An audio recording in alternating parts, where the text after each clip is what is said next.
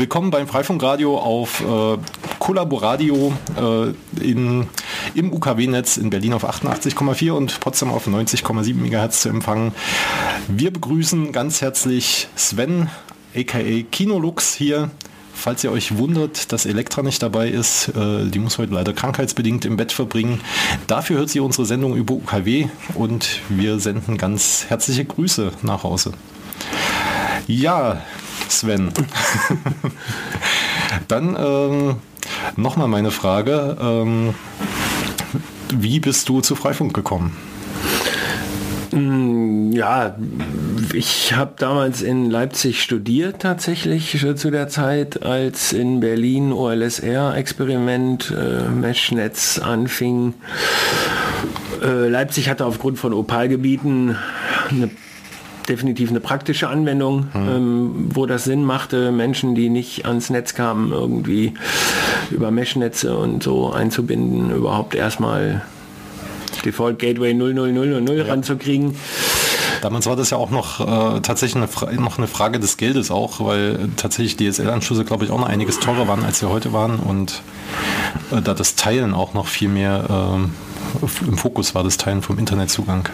Ja, genau, aber ähm in der Zeit war es auch, also es rückte natürlich auch äh, in den Jahren dann am Anfang schon in den Fokus, dass man, äh, und das ist vielleicht auch so ein bisschen der soziale oder auch der äh, gesellschaftliche, theoretische, wir hatten kurz bevor wir on air gingen, das Gespräch über Kunst oder so, ähm, das Netzwerk als Skulptur und solche Geschichten, mhm. also wie Menschen da ähm, dass es auch einfach spannend sein kann, Leute miteinander in Verbindung zu bringen. Und das hat natürlich bei Freifunk auf verschiedenen Ebenen funktioniert. Einmal mhm. Pakete schubsen, äh, andererseits aber auch äh, Leute miteinander an den Tisch setzen und Nachbarn miteinander bekannt machen mhm. und solche Geschichten. Ne? Also das war äh, auf eine gewisse Art und Weise erstmal ganz naiv gedacht, hat aber auch dann so naiv funktioniert. Ähm, nicht immer, manchmal hat es auch Ärger gegeben in Kiezen und alles, mhm. was zu sozialen Bewegungen dazugehört, dass dann äh, Leute lieber was anderes machen wollen als andere und diese ja. Geschichten. Ja, da, ja, das ist der Aspekt jenseits der Technik, äh, der, des Ver Verfunkens und mhm. irgendwie flach hierarchische Netze zu bauen, äh, hat dann auch einfach hm. im Kiez oder so interessante Aspekte gehabt damals. Ja, na, ich habe jetzt so eine ähnliche Zeit wie du in, in Weimar angefangen, Freifunk zu machen. Mhm. Da waren ja auch zum Teil die, die gleichen Leute mit aktiv. Kloschi war ja mhm. sowohl in mhm. Leipzig mhm. als auch in Weimar aktiv. Mhm. Und ähm, ja, Basti Bittorf und so, ne? Genau, richtig. War, der, genau. der war auch in Leipzig, genau, der hat ja da studiert, glaube ich. Ähm, und äh, da gab es schon, glaube ich, gewisse Überschneidungen und auch bei uns in Weimar die Fragen äh, jenseits der reinen Technik, so sondern dass man eben seine Nachbarn kennenlernt, äh, Stadtteile miteinander verbindet und so weiter. Nein, Dienste auch anbieten war dann eigentlich irgendwann ähm, das, was übrig blieb. Ne? Ja. Also das, was, was kann das als alternative Infrastruktur auch an Diensten bieten. Ne? Und ähm, ich weiß, das war damals irgendwie, haben wir über, ich weiß nicht wie viel Hops quer durch die ganze Stadt von einer Party zur anderen mhm. DJs gestreamt und so ein Zeug gemacht, was äh, Konzerte zu streamen, ähm, Multicast-Zeug mhm. ausprobiert irgendwie. Ich glaube, da gab es sogar mal eine äh, Party, die in Leipzig und in Weimar stattfand, wo man äh, miteinander äh, Musik getauscht hat. Mhm. Genau, da kann ich mich auch noch dran erinnern, dass es halt Dienste über die, also es gab damals schon Voice-over-IP, man konnte von einem Ende der Stadt an dieses andere Ende der Stadt telefonieren, mhm. was damals auch tatsächlich äh, ein Mehrwert war, weil dann, da gab es noch keine Flatrates, äh, man konnte dann tatsächlich ohne Kosten telefonieren, aber ähm, da, es gab auch jede Menge andere Dienste. Wir hatten Webcams. Äh, es gab jemanden bei uns, der hatte äh, ein Falkennest im Haus und hat halt mhm. den Nachwuchs da beobachtet. Ja, das ist so ein bisschen lustig, weil ich meine, wir brauchen das vielleicht bald wieder. Je nachdem, wie, wie sich die Verhältnisse so mhm. verändern und äh, vielleicht ist das ja irgendwann auch noch, gibt es dann auch noch mal auf dem Sektor eine zweite Welle, ne? wenn mhm. irgendwie so eine Technologie zurückkommt, ähm, in einer ganz anderen Gestalt vielleicht auch. Ich meine, es gab immer wieder diese Ideen von Mesh-Netzen ad hoc mit Mobile to Mobile, also mhm. ähm, Handheld-Devices, so Crowd, Meshes, Firechat, was weiß ich, ja. Rumble und so. Ähm, aber vielleicht kommen ja wieder die Zeiten, in denen das Internet in Deutschland oder der Internetanschluss für den Endbenutzer technisch so kaputt ist, mhm. dass er da nur bestimmte Sachen drauf machen kann. Nur und, Konsument sein kann. Äh, genau, und er möchte vielleicht andere Sachen irgendwo mhm. machen. Ne? Also ich sag mal so, ja, ich weiß da, wo man was ab uploaden kann, weißt mhm. du? Also ja. so, ich meine, Upload-Filter funktionieren an anderer Stelle. Die sind dann halt irgendwie beim äh, CDN-Anbieter oder was, mhm. der sagt, na, na, ich pack das bei mir nur drauf, wenn und so. Aber dass man einfach auch mal wieder äh, unkontrolliert miteinander mhm. Dinge tauschen möchte oder so oder die wirklich tollen Filme, die der Nachbar gedreht hat, die gibt es dann halt irgendwie nur im auf dem Kiez-Share oder so. Ne? Genau. Ja. Ja, äh, du hast auch von künstlerischen Aspekten äh, mal gesprochen, die dich auch bewegt haben, äh, da tiefer reinzugehen äh, in, in, die ganze. Ja, ich habe mich am Ende einer HGB in meiner Medienkunstklasse bei ähm, Professor Blank, hm. der ähm, ja, da habe ich mich mit solchen Dingen beschäftigt. Also der Blank hat ja damals irgendwie mit einer Gruppe von Leuten, ich weiß nicht, 90 irgendwas, so internationale Stadt, ich weiß nicht, ob der das was sagt, so ein Projekt, wo im Grunde eine Community, eine der ersten Online-Communities irgendwie so mit mhm. Terminals in Bars und so, wo Leute quasi über Terminals in Bars miteinander chatten konnten von einer Bar in die andere ah, oder so. Mhm. Also so eine virtuelle Stadt. Das ist damals auch ziemlich gehypt worden und ZKM oder Schass später, es war irgendwie so eine der ersten unter Skulptu, skulpturellen, skulpturalen Konzept, wie auch immer, Communities ah. oder so. Ne? Das hat aber da in der Kunst, äh, zu meiner Zeit in Leipzig im Studium, ich habe da eine HGB Bildende Kunst studiert, da hat das nicht so richtig gefruchtet. Da haben die äh, so ein bisschen äh, komisch geguckt, wenn ich mit fünf meshenden Routern eine Installation gebaut habe und mhm. das Einzige, was zu sehen war, waren blinkende LEDs oder so. Und dann dazu im Grunde, ja, sowas lässt sich ja auch schlecht verkaufen und ist ah, schon ein Nischenprodukt. Mhm. Also, aber äh, so eine Community als Skulptur, ne, das war die Idee. Also mhm. ähm, ähm, erstmal einen, einen Mesh, einen, vielleicht auch einfach ein OLSR-Mesh der einfachsten Art, wie wir uns das mhm. vorstellen können, oder auch ein Batman-Mesh. Das sind ja sehr niederschwellige Netze, wo man einfach hinzutreten kann, ja. rein technisch gesehen. Jetzt mal abgesehen von kompliziertem Flashen von irgendwas. Aber wenn ich mir den OLSR-Dämon visualisiere und jetzt meine ich nicht GraphVis oder irgendwelche Gitternetzstrukturen, sondern mhm. wenn ich einfach gucke, wenn ich den anschmeiße auf meinem Laptop und ich habe andere Nodes die ready to talk sind und die mhm. quatschen schon und ich schiebe da was an, was mir das visualisieren kann und ich sehe, wie die Tabelle sich aufbaut und wie die Routen sich aufbauen und wie die HNA-Announcements durchfliegen und so dann hat das ja auch irgendwie erstmal eine schöne Vorstellung von Gemeinschaft. Mhm. Also da ist niemand, der verwaltet. Da ist niemand, der oben drüber steht und die, die Notes regelt, sondern mhm. die regeln sich selbst. Der Algo, der da äh, Linkstärken vergleicht und äh, HNAs einflechtet und mhm. sagt, mehr Hops da, wie auch immer Metriken und so. Ähm, das ist eigentlich ein schönes Bild für eine Gesellschaft, finde ich so. Wenn einfach Menschen miteinander in Verbindung treten würden, mhm. idealerweise, dann würde das erstmal so aussehen, ohne irgendwie Obstakel oder wie auch immer, sondern es wird einfach, wer sieht wen mhm. und, und wer hat für wen anderes ein Paket, den er jetzt gerade nicht direkt sieht. Und man redet vorbehaltlos miteinander und äh, so weiter. Insofern, äh, ja, naives Bild von einer funktionierenden mhm. flachhierarchischen Kommunikation ohne eben Master. Ne? Master ja. Free. So, so was ähnliches hatten wir mal in Weimar, da war das, war nicht als Kunst beabsichtigt, aber äh, es gab irgendwie so ein Konzept, ähm, wie man äh, irgendwie eine, eine Knotennummer für, aus der Knotennummer hat sich immer die IP-Konfiguration mhm. alles definiert mhm. und so eine Knotennummer konnte man sich registrieren und man brauchte so Web of Trust mäßig drei Menschen, die mhm. das bestätigen, dass man jemanden kennt. Äh, da waren wir anarchistischer, ja. obwohl wir DHCP gemacht haben. Nee, das war, es ja, war dann ein Running Gag jetzt, ja. ne, DHCP. es äh, ergab sich dann ein schönes Bild, das wurde auch mal visualisiert, wurde dann auf A1 ausgedruckt. Äh, am Ende gab es quasi eine Person, äh, zu der hatten fast alle Kontakt, weil das war derjenige, der zu jedem Treffen regelmäßig da war, den man fragen konnte, ob er ihm vertraut. Mhm. Mhm. Und dann so noch ein paar andere Linien irgendwo hin, aber es hat schon ein sehr zentralistisches Bild am mhm. Ende abgegeben, äh, was halt äh, am Ende auch zum Tod dieses Ansatzes geführt hat, dass man äh, andere Leute fragen muss, ob man mitmachen darf, sondern ähm, oder ob sie einem vertrauen, sondern dass man einfach wieder die Knotennummern dann so vergeben hat, ohne dass da irgendwie noch was involviert gewesen wäre. Dass solche Visualisierungen von solchen Netzen dann oft zentralisiert aussehen. Mhm. Und die Strukturen vielleicht auch in gewisser Art und Weise zentralisiert enden können. Ne? Mhm. Es ist eigentlich eine Art von Ausgang dieses Experiments. Und ja. deswegen finde ich diesen Namen OLSR-Experiment auch einfach so gut, weil mhm. keiner weiß, funktioniert das so, wie wir uns das denken. Und ich habe ja schon auch Naivität gesagt, die da irgendwie eine Rolle spielt, dass mhm. man das einfach anfängt, dass man einfach mitmacht und dass man gar nicht groß Fragen stellt. Wer ist da noch im Netz oder so? Man wird es dann schon sehen, wenn man dazu tritt.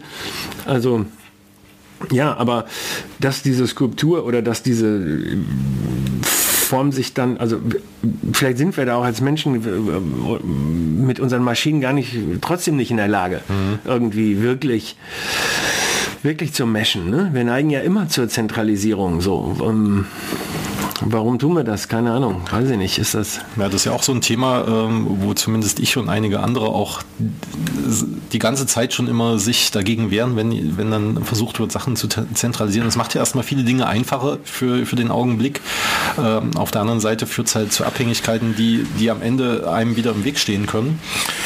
Und äh, das sehen wir ja auch äh, in Freifunk gibt es ja auch immer wieder so Zentralisierungsbestrebungen oder äh, Sachen, wo Dinge gebaut werden, die vielleicht. Ja, wo ist der Ursprung dieses Wunsches? Ne? Mhm. Gibt, es, gibt es irgendwie sowas wie den Wunsch im Menschen, ähm, Dinge abzugeben an andere, die das dann mhm. besser an zentraler Stelle regeln?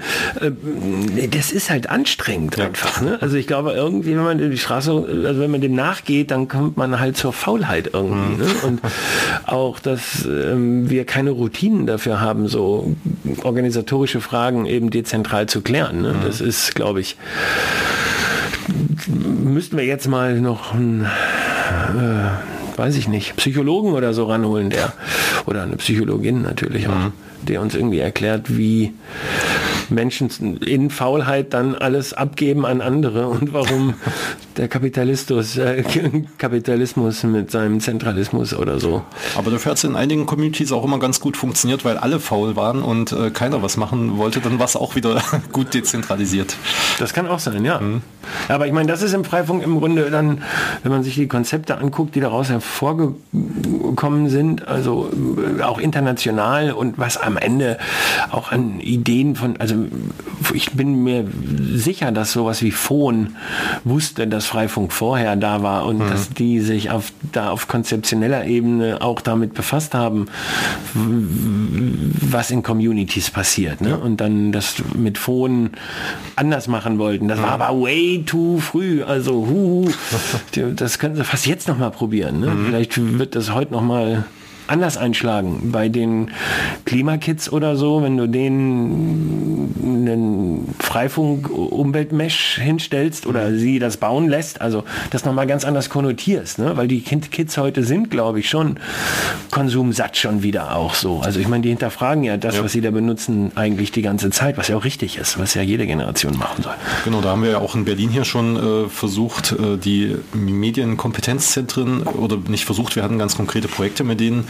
um dann eben auch mit, äh, mit Jugendlichen in Kontakt zu kommen und mit denen gemeinsam Sachen zu bauen. Da gibt es auch weiterhin Bemühungen, das, das zu tun und ich sehe auch immer noch eine ganz große Zukunft in, in solchen Sensornetzwerken, wo man ganz toll auch, glaube ich, Freifunktechnologie mit äh, verwenden kann, um dann, äh, und da hätten wir auch mal wieder einen Dienst, äh, den man äh, dann anbieten kann, sei es halt nur um Sensordaten dezentral einzusammeln und dann irgendwo bereitzustellen. Ich glaube, wir dürfen überhaupt nicht aufhören mit Freifunk Freifunknetzen eigentlich. Also nicht jetzt nicht nur sagen, ja, wir machen da jetzt nur noch Sensor und Wetter, sondern wir müssen im Grunde weiter auch Leute rekrutieren, die neue Route aufstellen. Und äh, ich warte in meinem Kiez immer noch auf einen Hop an, an okay. der Ecke, einfach äh, zum, wo ich weiß, wo ein Hop ist. Nur mhm. da komme ich nicht ran. Da fliegt ab und zu mal ein Beacon zu mir. Mhm. Aber ich brauche einen dazwischen.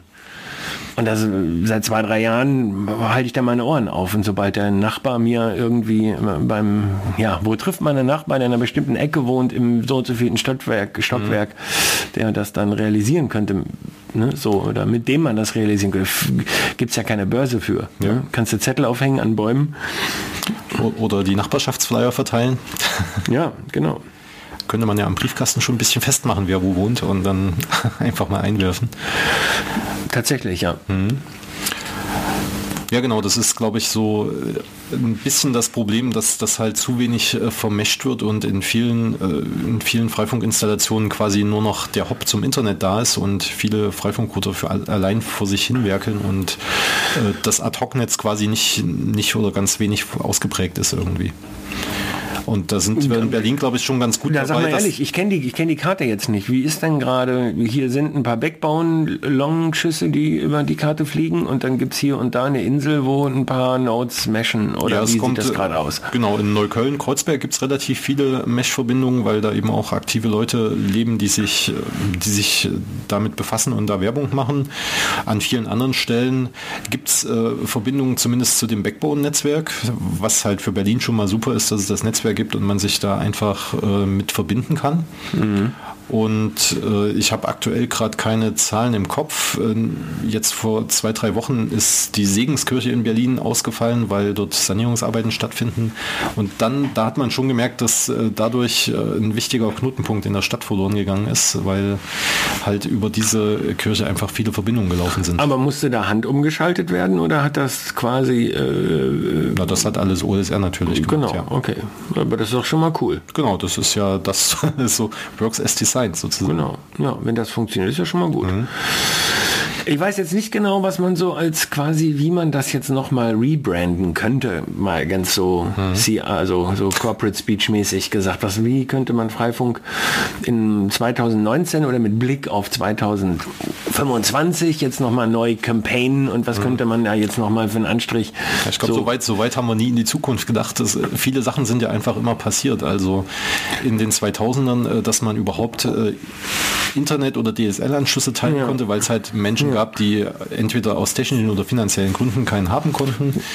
Dann, Dann gab es die ganze Störerhaftung genau. VPN-Geschichte irgendwie, Richtig. wo viele Leute irgendwie happy waren, einen äh, offenen AP haben zu können mhm. und es wurde einfach weggetunnelt. Ich glaube, da wird es auch demnächst oder an der Stelle wird Freifunk einfach zumindest nicht weiter wachsen. Es wird vielleicht auch einen, äh, einen Rückgang geben an aktiven Knoten. Aber ich glaube, wir haben dadurch trotzdem jede Menge aktive Leute, die sich damit einbringen wollen und die gerne mit der Technik spielen. Äh, Bei einem internationalen Vergleich sind wir in Deutschland ja immer noch ziemlich WLAN-arm, ne? wenn man das so will, sagen will, so kann. Also, Aber so private Netze oder so freifunkmäßig? Äh, es ist egal. Also ich, wenn ich durch Skandinavien reise, dann haben die Leute ihre WLANs auf und dann ähm, ähm, gehört das zum guten Ton. Ja. Ich weiß jetzt nicht, ob die alle VPN-Verbindungen dadurch dann aufbauen, wenn sie als Clients da drin hängen in ihren Kneipen und Supermärkten, aber äh, meine norwegischen Freunde mhm. roamen eigentlich von Kneipen-WLAN zu Kneipen-WLAN, wenn die durch die Stadt gehen. Mhm. Bei denen kickt dann kein LTE mehr rein. Das ja, das ist halt immer noch die unsichere Lage in Deutschland. Äh, ich meine, die Störerhaftung äh, an sich ist noch nicht ganz besiegt, weil äh, das neue Telemediengesetz immer noch nicht ähm, ausreichend juristisch getestet ist und viele der Abmahnkanzleien trotzdem gern noch ihre Angst und Schrecken verbreiten. Und äh, das Vielleicht wird ja 5G auch so teuer und LTE dann so schlecht, oder, oder es dass sich irgendwie nur noch ganz reiche Leute irgendwie mhm. ähm, Mobile Data leisten können und dann werden offene WLANs wieder voll attraktiv und dann freut man sich, wenn man in äh, netter Umgebung einfach einen offenen Access Point findet und hält dann natürlich auch ein VPN vor, dass man da unerkannt durchsurfen kann. Und gibt dem freundlichen Nachbarn mal ein Bier Weil das ist das nächste Ding, was man den Menschen auch sagen muss. Ne? Wer auf, über offene WLANs spricht, der muss halt auch den Leuten gleich sagen, aber richte dir gleich ein VPN nach Hause ein, bitte. Mhm. Ne? Also äh, ich fand das immer auch straf, sträflich äh, vernachlässigt, wenn man immer sagt, ja, Access, Access, Access. Aber auf der anderen Seite muss man den Leuten dann auch sagen, wenn du jetzt unterwegs bist und offene Netze nutzt, dann musst du von deiner Seite halt auch bitte Vorkehrungen treffen. Also ich sage so, ne, irgendwie. Ja, aber ich glaube, das wird auch schon, also wir versuchen das zumindest anzusprechen, Ende zu Ende Verschlüsselung ist halt äh, irgendwie dann selbstverständlich, wenn du, äh, wenn du sicher äh, im Netz unterwegs sein willst, weil das, das Stück offenes WLAN, was wir dann haben, das ist halt auch nichts gegen das Stück Netzwerk, was äh, irgendwo anders im Rechenzentrum ist. Das ist dann genauso gefährlich wie, wie ein bisschen offenes WLAN. Im Idealfall baut halt irgendeine Art von Home Hub, sag ich mal, mhm. der Open Source ist oder so, vielleicht auf dem Raspberry Pi läuft. Ich sag mal sowas wie Nextcloud Pi finde ich dann harten Kandidaten. Mhm. Ist ein tolles Ding, was Nacho Parker mhm. da zusammengeknüttelt hat. Wenn man da dann auch noch Freifunk denkt an sowas und dann gleichzeitig den Leuten noch ein VPN nach Hause mit der eigenen Cloud zu Hause, mhm. ob das jetzt über dünn DNS von außen erreichbar ist oder ob man sich über dünn DNS in sein VPN einwählt und dann an seine eigene Cloud kommt. Aber solche Konstrukte, da sind wir immer noch nicht. Das muss, ja. das sind Sachen, da haben wir, da hat Kloschi ja auch, glaube ich, sein Diplom drüber gemacht, Freedom Box und solche Geschichten. Also mhm. so ein Home Hub, der zu Hause steht, der deine Cloud ist, der dein VPN ist, der von mir aus auch noch eine Freifunkinstanz laufen hat mhm. und irgendwo OLSR quatscht auf einem Interface. Aber das steht immer noch aus. Und eigentlich ist 2000 ja, whatever, 19, wo wir jetzt sind, müsste mal jemand machen. Ne? Das stimmt, ja. Es gab ja auch die Ansätze mit Intercity VPN, äh, um überhaupt die ganzen Freifunknetze miteinander zu verbinden. Das gibt es auch immer noch Intercity VPN, aber äh, es fehlt immer noch der, die Anwendung dafür. Und mhm. sowas äh, kann ich mir tatsächlich vorstellen, dass man sowas als, als die Anwendung dafür auch äh, sieht, um eben auf seine persönlichen Daten zugreifen zu können, ohne dass sie irgendwo liegen, wo man den Standort nicht kennt und äh, von nichts weiß. Na, äh, das ist ja alles, glaube ich, ähm, wenn wir erstmal IPv6 haben, ist, das, ist das nicht mehr so kompliziert mit den Intercity VPN. Klar, ein bisschen über 20 Jahre her, dass der Standard eingeführt wurde. nee, aber ich meinte eigentlich noch was anderes. Ich meinte eigentlich ähm, diesen Aspekt von, von ähm, Freifunk ähm, tatsächlich äh, äh als so seine, sein, sein Digital Home, äh, so eine mhm. Kiste, die zu Hause steht die äh, von mir aus auch WLAN mescht, die auch von mir aus äh, auch von mir aus auf dem Kabel mescht, wenn es mhm. irgendwo in VPN noch sein muss, ist auch egal. Aber erstmal offen ist für die Nachbarschaft ähm, als Design, andererseits aber auch dem Inhaber, also dem dem Menschen äh, eine digitale Heimat gibt in dem Sinne, mhm. da sind meine Daten, da ist mein CalDAV, da ist mein CardDAV, ja. da ist mein WebDAV, irgendwas, wenn ich was share, dann share ich das darüber. Ja, ich verschicke keine Dropbox-Links, sondern mhm.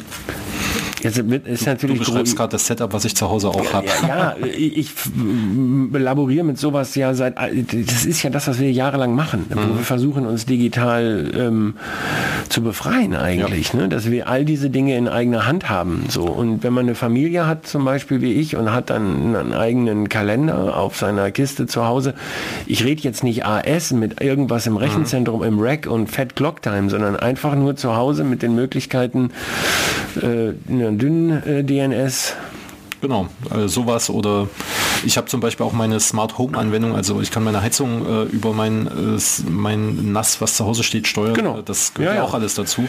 ja, aber ich, viele ich Leute machen halt das dann einfach nicht mehr über ihr Ding, weil dünn DNS, da hört es da schon auf, dann klicken mhm. sie irgendwas vom Anbieter und dann sind sie halt einfach mit ihrem UI in der Cloud und wundern sich, genau. dass plötzlich die Lampen an sind, wenn sie nach Hause kommen, mhm. weil irgendwas an und ausgegangen ist. Ne? Also das alles nach Hause zu verlegen. So, und da sind wir vielleicht in diesem Land auch prädestiniert, kritisch zu sein äh, mhm. zu zentralisierten Cloud-Instanzen zum Beispiel. Das ist in anderen Ländern oft noch wesentlich mhm. äh, unkritischer. Also sagt mir meine Erfahrung jetzt. Ne? Die Deutschen sind immer die, die das so ja eben nicht fressen. Mhm. Ähm, das ist und, und ich meine, der deutsche, der, der, Ansatz jetzt mit Datenschutz, der hat uns in Europa ja auch oft schon, tja, also vielleicht einen Arsch gerettet oder so, aber ja, CCC ist da glaube ich so ein Stachel im mhm. Hintern der Bundesregierung, der immer mal ab und zu wehtut. Genau, aber, aber gefühlt nicht oft genug, glaube ich. Ja, naja, vor allem hapert es am Ende auch mit der Bildung. Also nee, was ja. heißt am Anfang mit der Bildung? Ne? Dass irgendwie die Kids, wenn die in die Schule gehen, eigentlich all diese Dinge gleich mal erfahren müssten. Genau, das waren ja auch so die Sachen, oder das sind auch Sachen, äh, auf die wir uns zum Beispiel als Förderverein Freie Netzwerke konzentrieren, dass wir eben äh, anderen äh, die Chance geben, sich darüber zu informieren. Und das war auch in dem Projekt mit den Medienkompetenzzentren so, dass es darum ging, das Wissen zu vermitteln, wie man so ein Netz aufbauen kann und nicht, dass wir als Dienstleister agieren, so ein Netz aufzubauen. Das haben wir unter Beweis gestellt, als die Geflüchteten nach Deutschland kamen ab 2015, dass wir das schnell können und dass, dass, äh, dass wir das äh, schon irgendwie gelernt haben. Aber ähm, trotzdem müssen wir die ganze Zeit daran arbeiten, dass wir dieses Wissen einfach weiter verbreiten. Und ähm, äh, das, das, muss eigentlich kontinuierlich fließen. Also genau. das muss man auch nicht einfach so sagen, das machen wir nächstes Jahr wieder, sondern eigentlich muss alles, müssen, müssen diese Gelder in so einer Gesellschaft von mir aus einfach dafür da sein, digitale wie auch immer, Projekte zu machen, Kiezbildung. Ja. Und wenn die Leute, naja, whatever. Ich, äh, die Sendung ist zu Ende gleich. Ne? Ich könnte jetzt ja, noch wir, haben noch, wir haben noch zwei Minuten. Ähm. Ja, aber wenn dann in der Presse über 5G debattiert wird und mhm. Huawei oder Cisco und äh, wenn die Amerikaner uns dann die Verträge kündigen, wenn mhm. wir mit Huawei unser 5G aufbauen, der und ja. äh, also naja, also da muss also, hallo Leute, was bitte? Also genau, wobei äh, Cisco ist ja genauso äh, fehlerbehaftet wie alle anderen auch, also von daher äh, gebe ich da auch nicht so viel drauf. Aber aber sind, dass diese Netze jetzt politische Entscheidungen werden mhm. und dass da auf einer Ebene gepokert wird und ja. wir sitzen nebendran und gucken zu, wie unsere Netze verspielt mhm. werden. Ja, das war ja, wir hatten ja auch für die Frequenzen und alles, haben wir auch gekämpft, dass es da auch für, äh, für nicht kommerzielle Anwendungen äh, Frequenzbereiche gibt. Äh, aber das hat ja, natürlich bei den Überlegungen keine nein, Rolle nein, gespielt. Nein, nein, nein, nicht vorgesehen. Ja. Ja, ja. Es ist World Poker am Ende, ne? Genau. So, dann sind wir tatsächlich am Ende. Ähm, ich habe noch einen kleinen Hinweis. Äh, wir sind als Freifunk auch wieder beim Google Summer of Code angenommen worden, äh, wo wir es gerade mit Bildung hatten, wo Studenten äh, für Freifunk und andere ähnliche Organisationen, die Open Source Software bereitstellen, im Sommer Code schreiben können. Ähm, schaut einfach mal auf project, projects.freifunk.net vorbei. Dort haben wir unsere Projektideen aufgelistet und wenn ihr Student seid oder Studenten kennt, sagt ihnen Bescheid. Dann war es das äh, mit der ja, 69. Gerne. Sendung. Äh, vielen Dank, dass du da warst. Ja. Und äh, wir hören uns im nächsten Monat wieder. Ich hoffe, wir sind zu hören gewesen. Tschüss. Tschüss.